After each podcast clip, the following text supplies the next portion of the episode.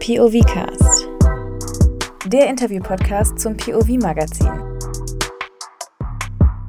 Sorgearbeit? Was für ein langweiliges Thema. Das hast du dir bestimmt auch erst gedacht, als du das Thema dieser Staffel gesehen hast. Ich habe das auch zuerst gedacht, bis ich es mir genauer angeschaut habe. Tatsächlich reden aber die meisten von uns jeden Tag über Sorgearbeit. Zum Beispiel mit den Menschen, mit denen wir zusammenwohnen. Ich bin heute das Geschirr oder wer ist mit Staubsaugen dran? Das ist alles Sorgearbeit. Organisation des Haushalts, Kindererziehung, die Pflege von Alten, Kranken oder Tieren.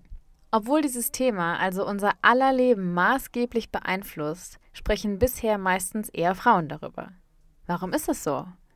Es liegt vermutlich daran, dass es bei der Verteilung von Sorgearbeit ein Ungleichgewicht gibt. Das nennt man den Gender Care Gap. Das heißt, dass Frauen durchschnittlich mehr sogenannte Care-Arbeit leisten als Männer. Was hat genau dieser Care Gap jetzt also mit Männern zu tun? Die Antwort ist viel. Und was genau, das möchte ich in dieser Staffel herausfinden. Als allererstes verschaffe ich mir dazu einen Überblick über das Thema.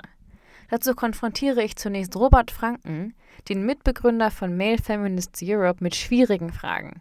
Zum Beispiel, warum es überhaupt ein Problem ist, dass Frauen mehr Sorgearbeit leisten, wenn Männer dafür doch oft mehr Lohn arbeiten. Der Autor und Mitbegründer des Equal Care Day, Sascha Verlon, gibt mir einen Einblick in den Zusammenhang von Hip-Hop und Sorgearbeit.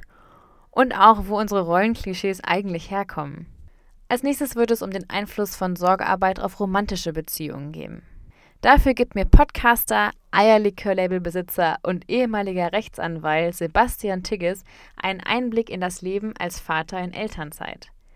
Er hat nämlich ein Jahr Pause gemacht, während seine Frau weitergearbeitet hat.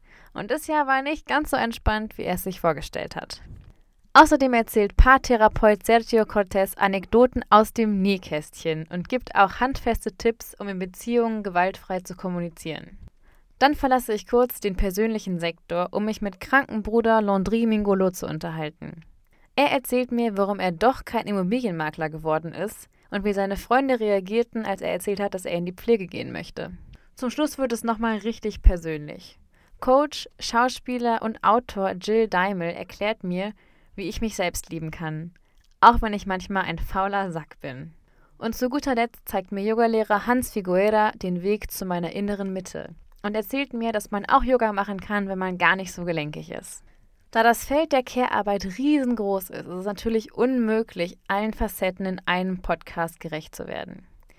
Diese Interviews sollen deshalb eine Einladung an alle sein, vor allem an Männer, sich an diesem Diskurs zu beteiligen und sich nach dem Hören weiter mit dem Thema zu beschäftigen, weil Sorgearbeit uns alle angeht. Ich hoffe also, dass wir uns die nächsten sieben Donnerstage hier wieder treffen, um gemeinsam über Sorgearbeit zu reden damit wir danach alle mitreden können. Bis bald!